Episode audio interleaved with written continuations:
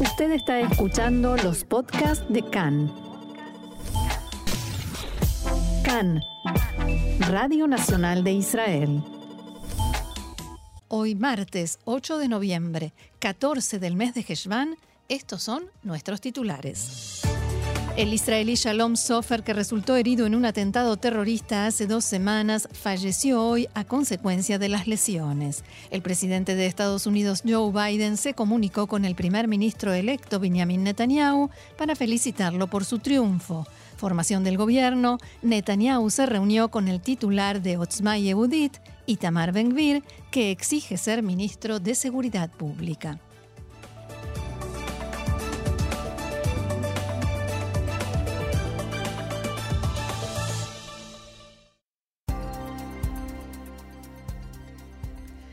Vamos entonces al desarrollo de la información. En la mañana de hoy falleció Shalom Sofer, habitante de Petah Tikva, que fue apuñalado hace dos semanas en un atentado terrorista en la aldea Punduk, en el norte de Samaria. Recordemos que un terrorista apuñaló a Sofer de 63 años de edad cuando hacía compras en la aldea palestina. Unas horas después, las fuerzas de seguridad israelíes detuvieron al atacante. Ayer debió regresar al hospital debido a un deterioro en su estado de salud y unas horas después falleció. El hijo de Shalom Sofer Lidor dijo en diálogo con Khan que su padre había salido del hospital y se encontraba en casa desde hacía una semana. Ayer una herida interna que tenía en el abdomen volvió a abrirse y perdió gran, gran cantidad de sangre, por lo cual falleció. Lidor Sofer dijo que los médicos del hospital Shiva dieron a su familia un informe muy positivo, incluso excelente, sobre el estado de salud de su padre y la situación de las heridas, por tanto expresó surgen muchos cuestionamientos. También la esposa de Shalom, Rachel Sofer, acusa al hospital de no haberle dado el tratamiento adecuado y de haberlo enviado a casa antes de tiempo. Shalom Sofer fue sepultado a mediodía en el cementerio Sgula en Petah Tikva. El primer ministro Yair Lapid dijo que recibió con gran pesar la noticia de la muerte de Shalom Sofer. Lapid manifestó en un comunicado en nombre del gobierno de Israel, envió condolencias a su familia y amigos. Tzal y las fuerzas de seguridad de Israel continúan la lucha contra el terrorismo día y noche. Lo mismo expresó el ministro de Defensa Benny Gantz. Y este mediodía recibió el alta médica y salió del hospital David Moral, el guardia de seguridad israelí que resultó herido de extrema gravedad en un atentado con disparos hace un mes en la barrera de control de Shuafat. Moral estuvo internado en el hospital Adasa en Karem, en Jerusalén, y ahora iniciará la rehabilitación en Beit Levinstein, en Ra'anana. Moral, de 30 años de edad, todavía no puede comunicarse con su entorno y le espera un proceso de rehabilitación extenso. Recordemos que en ese atentado en Shuafat resultó muerta la combatiente de Tzal, Noah Lazar, de 19 años de edad. Cambiamos de tema. El presidente de Estados Unidos, Joe Biden, llamó anoche por teléfono al primer ministro electo de Israel, Benjamin Netanyahu, y lo felicitó por su triunfo en las elecciones. Biden elogió los comicios libres y justos en sus palabras que se realizaron en Israel y reafirmó la fuerza de los vínculos entre los dos países que, según dijo, se basan en valores democráticos e intereses comunes. El presidente norteamericano también hizo hincapié en su apoyo incondicional a la seguridad del Estado de Israel.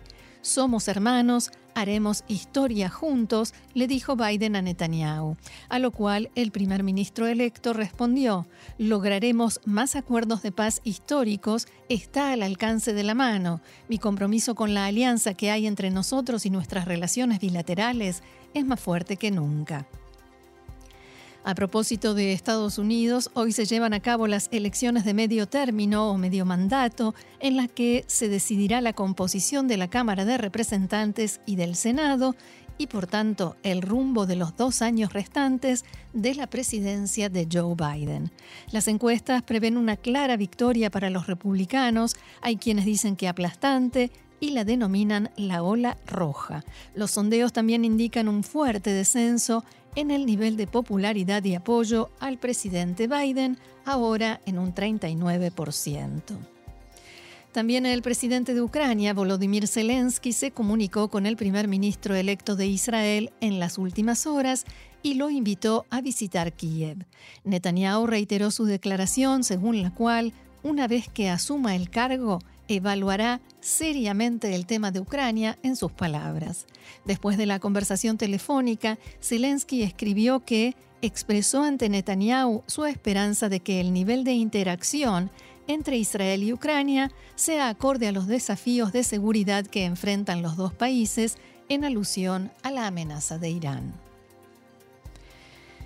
Volvemos a cambiar de tema. El presidente de Israel, Itzhak Herzog, se encuentra en la localidad egipcia de Sharm el-Sheikh, encabezando la delegación israelí que participa en la cumbre internacional sobre el cambio climático.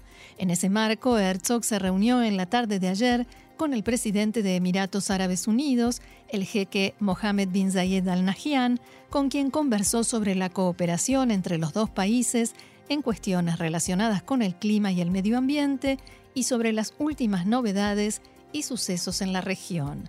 En un discurso que pronunció en la convención, el presidente de los Emiratos dijo que la cumbre se lleva a cabo en una época crucial para el planeta debido a que el mundo se enfrenta a desafíos complejos y el más importante de ellos es el cambio climático. El presidente Herzog mantuvo también un encuentro con el nuevo primer ministro de Gran Bretaña, Rishi Sunak, y según el comunicado oficial, conversaron sobre la profundización de la amistad entre los dos países y cooperación en temas de economía y medio ambiente, entre otros. Asimismo, dialogaron sobre los desafíos de seguridad, especialmente la amenaza nuclear de Irán. El presidente Herzog se reunió también con el rey Abdalá II de Jordania. La agencia de noticias oficial jordana informó que el monarca advirtió a Herzog contra la posibilidad de que Israel tome medidas unilaterales debido a que, según dijo, ello reducirá las posibilidades de paz con los palestinos. El rey también hizo hincapié en la importancia de aumentar los esfuerzos para lograr una paz justa e integral sobre la base de la solución de dos estados y el establecimiento del Estado palestino independiente en las fronteras anteriores a 1967 y con capital en Jerusalén Este. La primera ministra de Túnez, Najla Boudin, que también participa en la cumbre del clima, es blanco hoy de críticas en las redes sociales en su país debido a una fotografía tomada ayer en Sharm el-Sheikh en la que se la ve sonriente y manteniendo una conversación amistosa con el presidente de Israel, Itzhak Herzog. Entre los comentarios, desagradables por cierto y algunos insultantes, que recibió la primera ministra de Túnez, muchos de sus ciudadanos advierten que esa conversación es una forma de normalización de las relaciones con Israel. Y pasamos a información del ámbito local. El titular del sionismo religioso, Bezalel Smotrich, dijo anoche que los partidos de fútbol en día sábado son una discriminación que debe terminar. En una carta que envió al presidente de la Dirección de Ligas de Fútbol, Eres Halfón, Smotrich enfatiza que se trata de una medida no democrática, ni deportiva, ni judía. Por su parte, Halfon dijo que en Israel se juega al fútbol en Shabbat desde el nacimiento del Estado. De acuerdo con este funcionario, en algunos casos los horarios de los partidos se adelantan para permitir que más público pueda acudir a los estadios, con menos embotellamientos y más lugares de estacionamiento, y para permitir que los espectadores, entre ellos estudiantes y soldados, puedan regresar a casa a tiempo para prepararse para el inicio de semana. El presidente de la Dirección de Ligas de Fútbol señaló que también se realizan partidos los viernes, sábados por la noche y entre semana, pero que la infraestructura no permite realizar todos los partidos al mismo tiempo. Hablemos ahora de los contactos para la formación de un nuevo gobierno. Los equipos negociadores del Likud y del resto de partidos del bloque que encabeza Netanyahu iniciarán mañana una maratón de reuniones para discutir las líneas básicas del próximo Ejecutivo, las reuniones o negociaciones formales. Los líderes de los partidos en el bloque que dialogaron con el primer ministro electo dijeron que están muy asombrados ya que tuvieron que rogar a Netanyahu para que se lleven a cabo cambios básicos en el sistema de justicia. En el partido ultraortodoxo Ashkenazi y Aduta Torah señalaron que no habrá avances en la formación de gobierno si no se acuerda promulgar la conocida como Piskatait Gabrut, la ley que limite la jurisdicción del Poder Judicial. Uno de esos líderes dijo a Khan que el temor es que el titular del Likud vuelva a ser el Netanyahu de antaño, en sus palabras, que no tiene realmente intención de cumplir las promesas que hizo a los votantes. Desde el entorno de Netanyahu reaccionaron diciendo que mañana comenzarán las negociaciones oficiales y se discutirán, se discutirán los temas de fondo y fundamentales. Mientras tanto, la mayoría de los partidos en el bloque de Netanyahu rechazan su solicitud de que los acuerdos coalicionarios completos se firmen después de la jura y asunción del gobierno, con excepción del líder del partido ultraortodoxo sefardí Shas, Arieh Deri, todos los jefes de partidos rechazaron esta solicitud de Netanyahu. La idea sería repartir los cargos y ministerios en una primera etapa y después después de asumir, acordar los temas de fondo.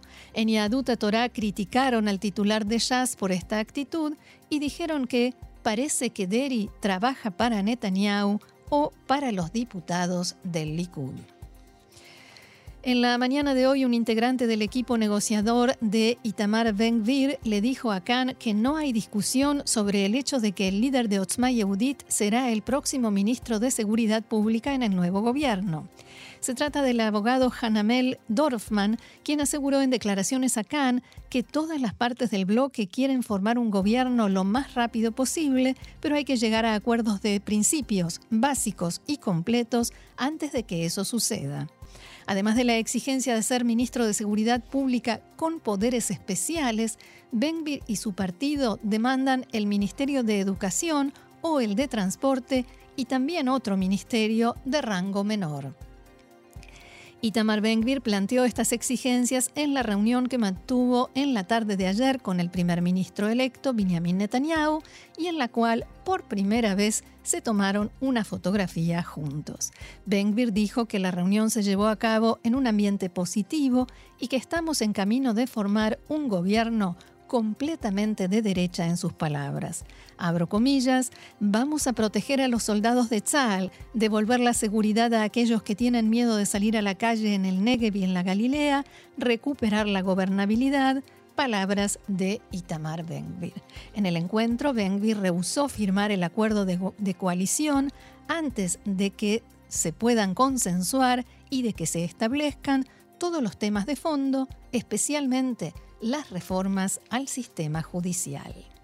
Seguimos en CAN, Radio Reca en español, Radio Nacional de Israel, con más información. Vamos a hablar ahora de Irán y de las protestas que ya llevan desde septiembre, cuando la joven Mahsa Amini murió después de ser arrestada por la policía moral iraní por supuestamente no llevar bien puesto el velo islámico. Desde que comenzaron las manifestaciones por Mahsa Amini, los jóvenes iraníes están creando e improvisando distintas maneras de protestar, desde, por ejemplo, mujeres que se quitan el velo o que caminan sin velo y gritan desde las ventanas, pasando por canciones de protestas y en los últimos días hay un nuevo método, quitarle el turbante a los clérigos. Y esto se ha vuelto viral en las redes sociales. Por ejemplo, un joven se acerca por detrás a un clérigo y con la mano le da un golpe al turbante con el que el clérigo se cubre la cabeza hasta que éste cae al suelo, muchas veces entre las risas de los presentes. Y por, por, supuesto que todo esto se graba en video para después compartirlo en Twitter, Instagram, Telegram o cualquier otra de las redes sociales que se han convertido en campos de batalla tan importantes para los manifestantes como las calles del país. Un video compartido en Twitter, por ejemplo, muestra una de estas escenas en las que los jóvenes le quitan el turbante a un clérigo que les dice, ustedes están violando mis derechos. Y uno de ellos le responde, que yo violo tus derechos. Ustedes lo hacen. Eso es lo que ustedes hacen.